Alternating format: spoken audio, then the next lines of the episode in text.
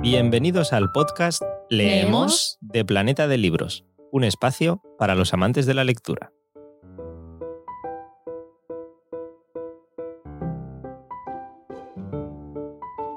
Al micrófono Eduardo Martín, periodista cultural y una de las voces de este podcast Leemos de Planeta de Libros, que normalmente pues viene acompañado en la mía, mi voz, viene acompañada por las de Mar Gallardo y Andrea Izquierdo, que no pueden estar aquí, están en su casa confinadas, pero ellas también os mandan un fuerte saludo, desean que estéis muy bien y os presentan el nuevo episodio especial, una nueva entrevista. En esta ocasión, Juan Ramón Lucas charla con Eva García Sáenz de Urturi sobre El silencio de la ciudad blanca, uno de los mejores thrillers de los últimos años, publicado por Editorial Planeta, el primero de la trilogía de la ciudad blanca. Y simplemente os voy a dejar aquí una breve reminiscencia de la sinopsis y ya el resto que sea la autora quien lo explique, que lo hace mucho mejor en esta entrevista. Una ciudad aterrorizada por el regreso de unos asesinatos rituales un experto en perfiles criminales que esconden una tragedia, un thriller hipnótico cuyas claves descansan en unos misteriosos restos arqueológicos.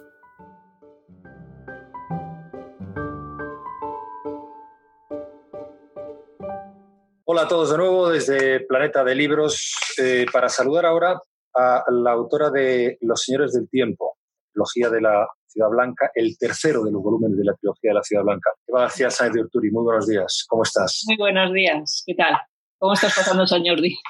Pues eh, bien, hombre, eh, conversando con escritores, por tanto, muy bien, eh, aprendiendo, aprendiendo mucho, porque cuando uno le gusta leer, cuando uno tiene cierta afición a escribir y habla con escritores, pues siempre aprendes, siempre aprendes. Luego, fíjate, y además, hablando de literatura, yo eh, siempre he pensado que uno de los, de los atractivos que para mí tiene el hecho literario es hablar, lo he dicho antes con algunos autores, de la condición humana, pero también transportarte a un mundo que tú no conoces, a un territorio de la imaginación que no es el habitual en, en, en, el que tú te desenvuelves normalmente. Y tú en tu trilogía, y singularmente en Los Señores del Tiempo, haces eso, porque tú empiezas llevándonos a, al siglo XI, si no me equivoco, a la Vitoria, a tu ciudad en el siglo XI, para partir de ahí contar una historia de novela negra, que lo es como las anteriores, pero poniéndonos en un universo en el que eh, se retrata cómo somos, pero nos llevas a un mundo en el que nunca hemos vivido y tú has investigado. A mí me parece que eso forma parte del juego al que tiene que invitarnos la literatura, de, la guía que tiene que ser el escritor. No sé si tú lo planteas así.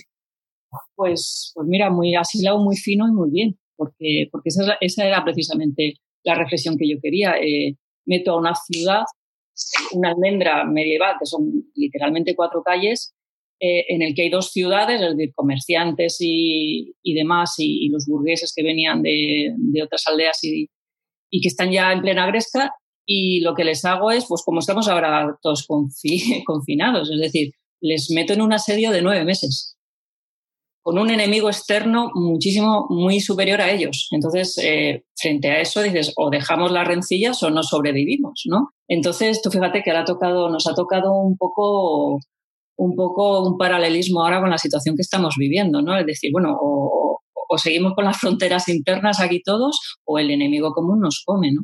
Y esa era un poco la reflexión que quería hacer con los señores porque Los Señores del Tiempo no es una novela, bueno, sí es una novela sobre Unai López de Ayala, pero no es una novela, es la historia eh, de la que parte la novela de moda, de la que histórica, de la que parte la investigación de Unai en este caso, que dice además, no era un libro, era una trampa de papel, una emboscada en palabras y no podías escapar. Eso es lo que más os gusta a los, escribís, ¿no? a los que escribís novela negra, tendernos trampas, meternos en un, barril con una víbora, con un perro y con un gato, tirarnos al río y a ver lo que pasa. Exactamente. Yo, yo me lo planteo precisamente con eso, ¿no? Como, como echar un guante y, hacer un reto de inteligencia al, al, lector. Yo monto el mecanismo y digo, venga, a ver si, a ver si lográis desentrañar. Y es un judunit siempre la novela negra, es un quién es el asesino, ¿no? Pero, pero además es muy difícil cuando haces, por ejemplo, una trilogía de novela negra, es muy difícil no volver a recrear novela a novela la misma estructura y que el lector no sospeche. Y eso para mí era el mayor reto con la trilogía, ¿no? Porque ya cuando estaba, cuando estaba, cuando salió la segunda de Los ritos del agua, mucha gente me decía, ya sabía yo quién era el asesino. Yo, ay por Dios, qué mal lo he hecho y tal. Entonces cuando me iba a las firmas como el San Jordi y todo esto, a la gente decía, estoy leyéndome los ritos. Decía, ¿quién piensas que es el asesino? Y nadie, nadie, nadie, nadie acertaba. Y digo, ah, amigos, la gente que me dice yo ya sabía quién era el asesino es porque decía, no, lo que he hecho es sospechar de todos. Todos los personajes por sistema sospechaba. Eh, obviamente tienes que meter al asesino, no puedes aparecer en el capítulo último diciendo, y el asesino es tal y no haberlo metido antes, con lo cual tienes que haberlo metido antes. Bueno, si me hacéis trampas, esto no funciona, ¿no? Entonces ya con el tercero tuve que variar muchísimo el mecanismo de quién es al final el asesino para incluso si todos sospechaban de todos, aún así sorprender. Eso es lo más difícil de la construcción de una novela negra, que, que, al final que sorprenda quién es el asesino y tenga sentido que lo sea, claro. Exactamente, o sea, tiene, que ser un wow siempre, eh, tiene que ser un, ay, por lo, lo pensé por un momento, pero decir, qué bueno, es lógico, pero no había llegado yo, es decir, me ha sorprendido. Y eso es, eso es muy difícil, cuando ya llevas varias, como te digo, es muy difícil sorprender. Claro, es que... Claro, ya se han metido en tu cerebro muchísimas horas el lector. Claro, pero eh, mira, me decía eh, Almudena Grandes, y eso estarás tú de acuerdo seguro, que eh, a veces cuando el escritor escribe, que una de las formas de escribir es que la novela va delante de ti y tú vas persiguiéndola como, como puedes. en tu caso, tú tienes que ponerte en la mente del lector, a mí me parece que los escritores de novela negra debéis ir por ahí siempre, en la mente del lector mucho más, muchos más capítulos después de lo, que, eh, de lo que el lector puede imaginar o incluso de lo que tú puedas creer. Es decir, tú mentalmente, ¿cómo llegas a eso?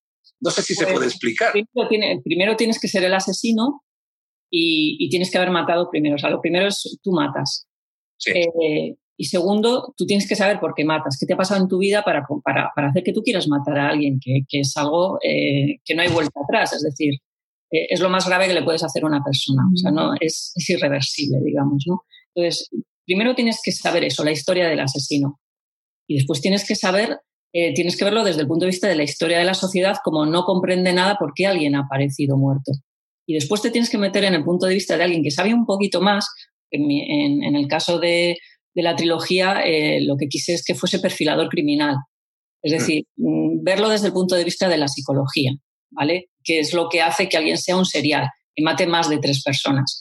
Entonces, en mi caso, eh, siempre era muy importante eh, el tema psicológico, el tema psicológico de, del qué le ha llevado a esta persona, no el cómo, ¿sabes? El, el, el procedimental a mí me daba igual. Era más el tema de qué ha llevado a una persona, quiero saber su pasado, para que se acabe convirtiendo en un asesino en serie. Entonces sí, tienes que hacer muchos recorridos de ida y vuelta. Claro. O sea, por, por tanto, eh, empiezas por el final, por, por emplear un. Empiezas sabiendo qué ha pasado y cuál es la historia, y después ya eh, hecho muy, muy, muy para atrás. Y, yo me paso muchos meses haciendo la escaleta de escenas, es decir, eh, partiendo el, siempre el capítulo cero, siempre es aparece un muerto, y, pero como lo planteo para que esté muy, muy, muy, muy lejos de, de esa primera imagen que tengo yo, es de yo ya sé por qué ha matado. Eso tiene que ser. Muy lejos, muy lejos. Pero tiene que ser un trabajo fascinante, ese juego. Sí, claro, es, eh, eso al final, mira, cuando has escrito muchas novelas te tienes que motivar. Escribir es un trabajo duro, muy monótono, de sentarte todos los días en el despacho y como no te plantes tú el reto intelectual de que a ti misma te, te motive y te ponga eh, el, bueno, voy a intentar superarme y que nadie llegue a esto, pues si no te aburres, si no es un trabajo que ya, pues, te aburre el escribir novelas. Claro, tú eh, en esta novela has sido tan, tan atrás, tan atrás como a Victoria del siglo XII. Y yo decía antes, y no lo he dicho por cualquier, eh, por una razón, porque se me ha ocurrido en ese momento, porque a mí jamás se me hubiera ocurrido semejante crueldad, lo de meter a una persona en un en barril con un perro, con un gato y con una víbora. Es que se hacía. Eso se hacía. O sea, tú te has documentado. Esa Vitoria que vemos del siglo XII, esa pequeña almendrita, que todavía, pues, la memoria y algunas piedras se conservan en Vitoria. Mm. Eh, qué bonita es su ciudad, por cierto, ya déjame que eh, eh, Eso es, está documentado y es, ese mundo era así en aquella época. Yo lo que me fui es a las actas de, que, están en, estaban en la, en la Catedral de, de Pamplona del rey, de, del rey que estaba en esos momentos, eh, que era Sancho Fuerte. Sancho, Sancho Fuerte. Y, y lo que hice fue mirar mucho eh, qué, documentos había en, aquellos tiempos. Los reyes más o menos en aquellos tiempos, en, estos pequeños reinos, lo que hacían era ser jueces, ser jueces de todas las trifulcas que había entre sus vasallos, ¿no? Y claro, esto daba, había mucho crimen, había mucho crimen y mucha delincuencia, ¿no? Entonces ahí veías eh, cómo, cómo ajusticiaban a los reos. Entonces, todos los castigos que metí eh, el incubamiento, como dices tú, que, consistía en, coger normalmente, fíjate, que era eh, hombres poderosos hacían esto a sus mujeres infieles. Es decir, las metían en un, en un barril, en una cuba, metían con una víbora, con un, con un gato, con un perro y con un gallo y tapaban el barril y los, y los lanzaban al río. En este caso, en Vitoria, era en el río Zadorra, ¿no? Claro, obviamente, imagínate la muerte, ¿no? Pues tres animales curiosos picándote mientras los cinco os ahogáis. Pues esto se hacía, ¿no? Algunas descripciones notables, o a mí me lo parecen. No solo llegaron los arietes, cientos de flechas se clavaron en los tejados. Fue aterrador ver el cielo sembrado de agujas afiladas que cayeron sobre el suelo empedrado y también sobre las losas del camposanto, donde ya no podían segar vidas. Esto es lo que tiene la buena literatura, y permíteme eh, que lo diga. Eh, tú estás viendo y escuchando perfectamente cómo se clavan las, las, flechas en los tejados y dan contra la piedra. Sí, yo soy muy, me han dicho que soy muy fotográfica o muy visual, muy cinematográfica. Eh, yo intento escribir y meter los cinco sentidos siempre. Y tengo, por lo que sea, la, o me la he trabajado, la capacidad de, de, pensar en cada escena, siempre pienso en los cinco sentidos. Es decir, cómo sabe, eh, qué estarían comiendo esa mañana los, protagonistas, a qué, qué, sabor tendrían en la boca esa mañana. Entonces, me documento mucho si estoy en, el medievo, qué se comía en, en, Vitoria en aquellos tiempos y demás. Entonces, sabes que posiblemente olían a cerdo porque habían comido, eh, habían comido o habían era la, carne que más se asaba era el cerdo, eh, pues sabes esos panes y sabes esa textura, lo bien que tenía que oler si vivas por las calles donde, donde había un obrador.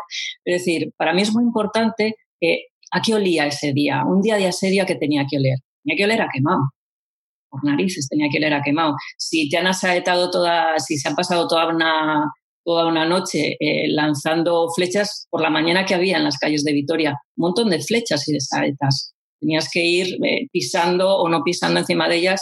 Es decir, eh, soy, intento lo que te digo, meterme en los cinco sentidos, mirar mucho qué clima habría, si es verano, si es invierno, la luz, cuando bajaba, eh, ¿sabes? Y eso, para mí es lo importante, que el, que el lector también tenga esa experiencia, digamos, en 3D, en cinco sentidos, esa, esa experiencia de inmersión, ¿no? Eh, como he dicho antes, Los Señores del Tiempo son dos novelas, una que se llama Los Señores del Tiempo y luego eh, Los Señores del Tiempo, pero en época actual con Unai y López de Ayala investigando.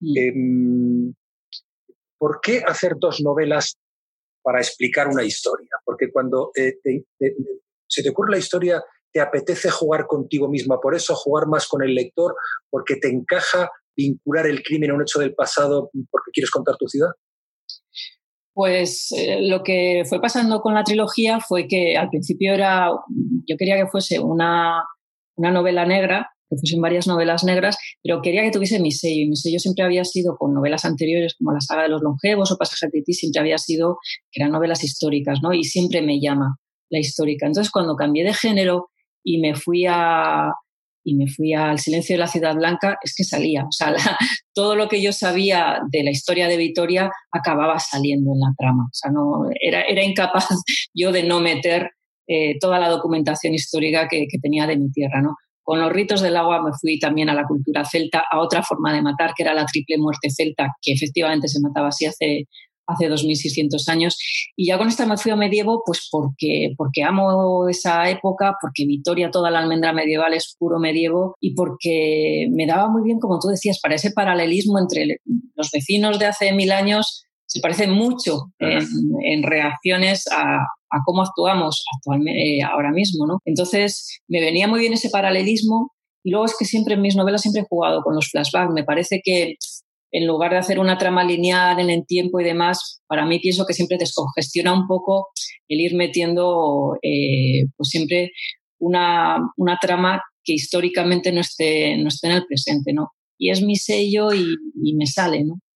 Corrijo, por tanto, eh, es verdad, es verdad, eh, lo decíamos al principio de la conversación, planteamiento de la literatura y particularmente la tuya, Eva, pues es llevarnos a, mundos que no conocemos y que vamos a entender perfectamente porque en eso no hemos cambiado, en eso no hemos cambiado. Y, aquí en, esta ocasión, pues también volvemos a ese universo, a ese recrear ese universo, a ese documentarte de alguien que viene de la, de la novela histórica y que te voy a hacer una pregunta tópica, pero que también tengo una curiosidad personal.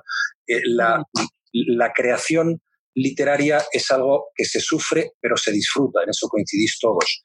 La documentación forma parte del proceso y, y es lo que, lo que tienes que hacer para poder ir a donde quieres ir eh, con tu novela o forma parte también del placer de escribir, encontrar, descubrir. Mira, la documentación, eh, en mi caso, no, me cuesta mucho pensar en plantearme una novela sin documentarme muchísimo, porque, por ejemplo, me documenté mucho, obviamente, por el plano histórico, pero también como esto era novela negra, me documenté mucho en el plano de la perfilación criminal, hasta el punto de que, bueno, los lectores lo saben, ¿no?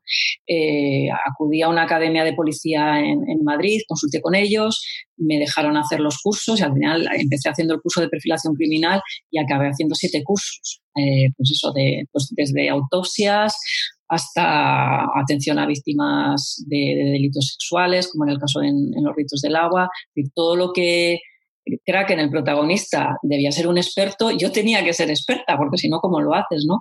Entonces, para mí la documentación es un proceso que a veces se me va de las manos en el sentido de que, de que igual tardo un año, año y medio solo en documentarme y me catapulta tal cantidad de documentación que recojo. Y yo siempre he dicho que mi trabajo es empollar, es decir, estudiar y devolvérselo al lector en paquetitos didácticos. Toda la cantidad de, cosas que, y de libros que leo o de cursos que hago y demás para documentarme, después tengo que hacer una labor muy grande de síntesis y de meter solo para que las novelas no pesen y no aburran y sean ligeras y que, sean ágiles y que se lean en tres días, que es lo que les gusta a los lectores, pues tengo que hacer una labor tremenda de simplificar todo eso y dar solo pues eh, el incubamiento y dar eso, ¿sabes? Ese pececito dorado que brilla y que a los lectores les gusta, les gusta tanto. Eh, decía Philip Roth, y eso yo no lo sabía, me lo dijo Karina Saiporgo en una ah. ocasión, que escribir es bajar a la mina. Totalmente. Eh, y es verdad. Y, en tu caso, bajas a la mina, coges un montón de material, lo dejas fuera. vuelves a bajar, lo vuelves a dejar fuera. Y claro, luego lo fundes. Eh, lo colocas en, pedacitos y lo fundes y luego te sale la, joyita. Eh, me, gusta, esa es una forma de trabajar muy responsable y con buenos resultados, me imagino. Bueno, ahí están los, espérate que tengo aquí el dato, 50 em, ediciones, más de un millón de lectores. Ay, bueno, y tenemos una adaptación eh, de, la, de La Ciudad Blanca. Sí, las tienes, sí, sí. Ahora mismo en Netflix en un montón de países, bueno, las traducciones también. Tú fíjate, algo tan hiperlocal como es una historia contada en Vitoria, por ejemplo, en, en Polonia, llevan siendo más de un año, tú te metes en Instagram y, ves un montón de hashtags y ves cientos de cientos de cientos de blogueros polacos subiendo Cista Vialego Miasta, creo que se llama, el silencio de la ciudad blanca. Y dices, ¿cómo en Polonia?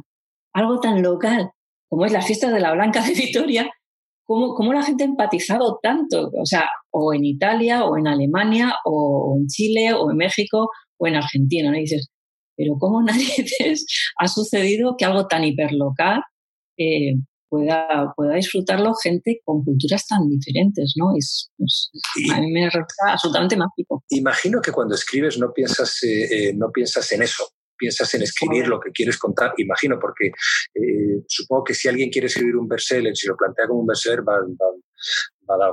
Yo creo que se plantearía. Claro. Pero eh, porque, por lo que decíamos antes, ¿no?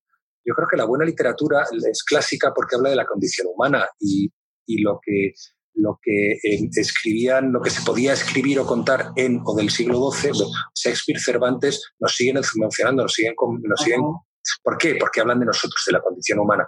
Yo creo que vosotros lo que conseguís, quienes hacéis este tipo de, esta, esta mm, eh, literatura que conquista y que es tremendamente rigurosa, lo que hacéis es eso, dar en ese, nunca sabes cómo, porque no sé yo dónde estará el misterio, pero seguramente tiene que ver con la condición humana, con contar algo que nos identifica perfectamente con los personajes. Tota-, totalmente de acuerdo, amor. Es decirte, la gente cuando se plantea a posteriori porque algo ha sido un fenómeno, pues ya analizas, es muy fácil analizar un éxito. Sí. la casa de papel, pues por esto, por lo otro, por lo demás allá. Al final es la historia humana, es decir, eh, el thriller, esto es un caso, es decir, un caso lo resuelves y demás, como hay miles. Eh, la gente de lo que se ha enamorado, por ejemplo, de esto del fenómeno es de Kraken, del personaje en sí que es súper imperfecto y más es del abuelo, del personaje del abuelo que en la trama, en la trama de, una novela negra, el abuelo del inspector no pinta nada. La gente se ha enamorado del abuelo que era eh, el abuelo que yo tenía, mi abuelo, directamente lo, lo metí en lo metí en la en la novela, ¿no? Se ha enamorado del personaje de Estíbaliz, que es la compañera, es una compañera pues, pues rebelde, que ha pasado, que ha pasado en su vida, pues ha pasado de ser víctima a ser quien caza, a quien, a quien caza a las víctimas. Es decir, esas historias humanas que tiene Unai es lo que ha enamorado a la gente. No el thriller en sí, el thriller, pues bueno, lo puede resolver como mil eh, más. es la condición humana del protagonista y de todo su entorno lo que ha hecho que esto traspase, como te decía, fronteras y, culturas y demás, ¿no? Y eso es lo que, lo que al final cuando escribes, pues durante unos meses o unos años de tu vida, eh, realmente te metes en los zapatos de, otra persona con otros problemas y los resuelves como tú piensas que los resolvería en sus condiciones. Y eso es lo que al final hace que el lector empatice con, con tus personajes. Leí hace poco, no sé a quién, que escribir es pensar fundamentalmente. Mm, totalmente. Hay, hay, una frase muy bonita que decía lo que, lo que la mujer de un escritor nunca podrá entender es que cuando su marido mira por la ventana está trabajando. es muy buena, es muy buena. Es buenísima. Muy buena. Mi marido ya lo sabe, por la estoy trabajando y él ya lo ha pillado desde hace bastante tiempo, pero básicamente tu trabajo es escarbar, es introspección pura y dura y, es confinamiento, porque es que cuando nos dicen, ¿cómo llevas el confinamiento? Es que no he notado nada, era mi vida. Quiero decir, los escritores vivimos confinados porque se quitan muchísimas horas de introspección, de reflexión, de estar solo y de darle vueltas a todos. A escribir, obviamente, es pensar. Al, final, al final, lo que sale de tus dedos, ya sea escribas en papel o escribas sobre el teclado, es, eh, es el final de los pensamientos y, un poco darles forma. Pero la novela está escrita ya aquí desde hace, meses. Oye, eh, mm, vamos a prescindir de Unai, es decir, termina la trilogía con Los Señores del Tiempo. Es una trilogía, son la tercera. Yo no sé si te lo pensaste eh, así o no, y si yo, yo creo que no te querrás despedir de él. ¿O sí? Mira, yo en esto, cuando me preguntan eh, si volverás a escribir de, pues también tengo otra saga inconclusa que son los, la saga de los longevos y llevo ocho años, creo que es respondiendo a la pregunta, va a haber tercera de los longevos, va a haber cuarta de, cuarta de la trilogía de la Ciudad Blanca. Eh, es que no puedes decir, a mí, a mí cuando me preguntan qué estás escribiendo dentro de, porque ahora estoy con la novela actual, ¿no? ¿Qué estás escribiendo dentro de dos años? ¿Cómo voy a saberlo? ¿Cómo, ¿Cómo voy a saberlo? Si quiero meter otra vez a Kraken, si quiero meter otra vez a los longevos, si quiero meter otro personaje nuevo, eh, es que dentro de dos años voy a ser otra persona y más con la que está cayendo ahora a nivel mundial. Todos vamos a ser diferentes, vamos a haber madurado de manera diferente, tendremos otros gustos literarios, nos apetecerá ver otras pelis diferentes en Netflix. Eh, todo lo que nos rodea nos permea y, y, nos, acaba, nos acaba influyendo. ¿Cómo voy a decirlo? No tengo ni idea. Si siento la necesidad de rescatar a Kraken, lo meteré. Lo mismo que en Los Señores del Tiempo están rescatados los personajes de mis primeras novelas y los he insertado ahí, ¿no? En el medievo, a todos los longevos, porque los echaba de menos y, y no porque lo pidiese el lector. Si el lector lo pide y a mí no me sale, no lo hago. Pero yo los necesitaba meter. A Kraken, pues es lo que te digo, es que no tengo ni idea de lo que va a pasar dentro de un año, dentro de dos en mi cabeza. ¿Estás tentada de escribir sobre lo que nos está pasando? ¿Estás escribiendo sobre lo que nos está pasando? No, estoy escribiendo la novela que estoy escribiendo desde hace dos años, desde que terminé Los Señores del Tiempo y, bastante, bastante tengo con mantenerme centrada y no es así, Juan Ramón, o sea, con cumplir con la fecha de, entrega es muy próxima y bastante tengo con, con, eso, con mantenerme centrada y todos los días seguir entrando en el despacho y no bloquearme. Eh, escribir acerca del corona y del confinamiento y de... Creo que como llevamos mes y medio, por desgracia, mi opinión personal, ¿eh? es que nos queda un recorrido bastante largo que vamos a pasar todos y toda la sociedad y este mundo por unas cuantas etapas. Estamos en la etapa del shock, del confinamiento y de, te voy a decir, entre todas las comillas del mundo. Lo fácil, es decir, como dicen los médicos, lo fácil está siendo quedarse en casa. Obviamente hay una preocupación, obviamente estaba hablando ahora mismo con gente que ha perdido gente. Eh, obviamente todos estamos, eh, a ver, los escritores estos dos meses, eh, las librerías están cerradas, aparte de lo que se venda online, nuestros ingresos son cero. Y eso es así, ¿no? Es decir, todos tenemos eh, nuestra mochilita detrás emocional, ¿no? Pero es que pienso que todavía falta mucho, no por confinamiento, sino qué va a pasar después del confinamiento en el tema cultural, cómo vamos a hacer las giras, las firmas, las todo, en el tema social, cómo va a repercutir esto a todas y cada una de las generaciones, a los de mayores de 80 años que vamos a tenerlos confinados un año, ¿en serio? Eh, ¿qué vamos a hacer? Los que estamos entre 40 y 60, que somos un poco los activos, ¿qué pasa con los millennials, que es la segunda crisis que les toca? Amén de la, aparte de la del 2008, que ya les dejó en una precariedad laboral absoluta. ¿Qué va a pasar? Yo tengo dos hijos de, 12 y 14. Eh, ¿Cómo van a llevar este tipo de vida durante un año? ¿no? Es decir, es una época de esparcimiento social, de estar con los amigos, etcétera, etcétera. Quiero decir, yo creo que nos va a influir de tantas maneras que estamos solo en la primera etapa y yo creo que va a haber muchas etapas. O sea, va a ser como las cinco fases del, duelo, ¿sabes? Que hay pues el shock, eh, primero es la negación, luego era el enfado, la ira, luego era, eh, ¿cómo era esto? La tristeza, o sea, la depresión pura y dura, luego era eh, el tener que, no me sale ahora la palabra, no sé si puedo ayudarte, pero yo no, he, hecho no he hecho los cursos, no me sé las cinco. me, saldrá, la cuarta y bueno, la, era la, cuarta era la negociación, no me salía el negociar contigo mismo la situación, ¿no? El, bueno, ha pasado esto, pero no es tan malo, bueno, pero puedo sacar esto positivo, el negociar más o menos la situación, y la quinta era la aceptación pura y dura. Yo creo que, que, por esta crisis vamos a pasar, no sé, no sé si esas cinco etapas exactas, pero creo que estamos todavía muy, muy, en una etapa muy prematura. El tema de escribir, yo aparte de lo que escribo en ficción, yo todos los días me desahogo y escribo, pues, a veces tres páginas, a veces doce, a veces quince. Es decir, yo necesito todo lo que me sobra aquí en la cabeza plasmarlo y demás, ¿no? Entonces, eh, no lo sé si escribiré de esto o no, pero sí que pienso que estamos en una etapa muy prematura como para que nos queda mucho por decir, por sentir y por reflexionar.